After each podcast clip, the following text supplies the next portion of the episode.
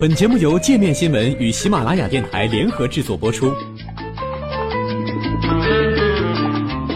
界面新闻五百位 CEO 推荐的原创商业头条，天下商业盛宴尽在界面新闻。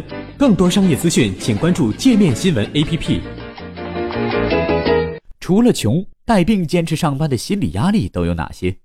你有没有过生过病还坚持上班的时候？带病工作也被称为出勤强迫症。而且调查显示，这种做法并不能够帮你在办公室赢得好评。最近，英国的一项研究表明，如果你带病工作，你在工作中的表现会比平时差，犯错的几率会上升，也没有平时那么谨慎。而你干咳和擤鼻涕的声音可能会让你周边的同事觉得很烦。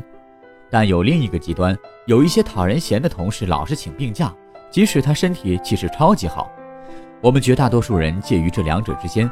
但是职场上确实存在同辈压力，比如有一个同事得了传染率很高的疾病，还坚持来上班，因此得到了赞扬；或是老板听到有人请病假时，会微妙地皱一下眉；还有一些关于饭碗和工资的担忧，会让你很难在生病时做出请假在家休息的决定。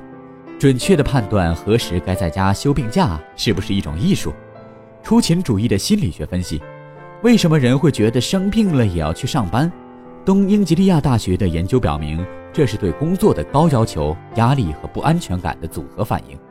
常识和经验可以让你判断身体不舒服时是否应该留在家里，但在考虑到你的老板就是另一个故事了。再加上，并没有一个客观的标准告诉我们一个人生病到什么程度就应该请假在家，这就使得这个决定更难做。英国贝德福德郡大学职业健康心理学教授金曼表示。非常乐意工作、有工作狂倾向的人都很少请病假，不管他们病得有多严重。同时，我们还习惯于把自己老板的表现作为请假的标杆。如果你的经理就经常带病上班，那么他们可能也希望自己手下的人同样带病上班，员工也就不太愿意请病假。金曼补充道：“这也是为什么野心勃勃的老板看起来缺乏同理心的原因。如果你觉得老板没法理解流感带来的痛苦，那你也就不会因为流感请假，即使你真的应该请。东英吉利亚大学的另一项研究表明，同事和老板带病工作，或是工作积极性超高，会给人带来压力。职员感受到这种焦虑，担心受到歧视，面对请假离开这件事就更为担忧。回家睡觉，只是有点感冒而已。你对自己说，就今天一天而已，有点打喷嚏和鼻塞，之后你就会去上班。但是在现实生活中，你觉得病得还不严重的时候，最好在家休息，防止自己病得更厉害。澳大利亚悉尼费菲医院综合医疗科的高级专科医师塔姆建议，人们在感冒的初期就在家休息，特别是如果你从事的工作要与很多人接触的，比如酒店接待人员或是照顾别人的角色。如果你是在办公室工作，塔姆会给你同样的建议，因为留在家里可以防止疾病的传播。患了胃肠病，在家休息两天，直到你不再呕吐和腹泻为止。薪酬问题，在很多国家，比如澳大利亚，如果你从事的是全职工作或是一些永久性的兼职工作，法律能保障你生病时也能得到报酬。但在另一些国家，比如美国和亚洲国家，很少有这样的保障。金曼的研究也显示，如果你的报酬取决于你的出勤率，带病上班的可能性就会上升。即使在一些法律对员工权利比较支持的发达国家，比如新加坡，你也要在一个职位工作满三个月之后才能享有带薪病假。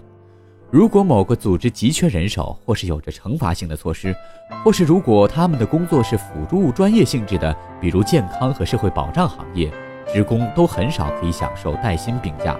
金曼说，承包商和职业自由者也有深刻的体会。在澳大利亚，百分之二十四的工作者签订的是临时合同。美国自由职业者联盟最近的一项研究表明，百分之三十五的工人目前是合同工或自由职业者。伦敦的住宅施工人员纽曼就表示：“如果我不出现，我就拿不到钱。”澳大利亚的一名政府工作人员尼克称：“当他感冒的时候，他觉得自己能工作半天，但坚持不了一天。通勤和坐在会议室中开会能让你累得觉得连脚都抬不起来了，之后会让你觉得感冒更加严重。”但是他的上司明确表示了没有折中的办法，工作人员要么在家休病假，要么就精神抖擞地出现在办公室里。这样的规则很难让员工觉得工作很不错。他说道：“生活不总是非黑即白的。”还想了解更多世界各地的商业趣闻，请关注“界面天下”频道微信公众号“最天下 The Very World”。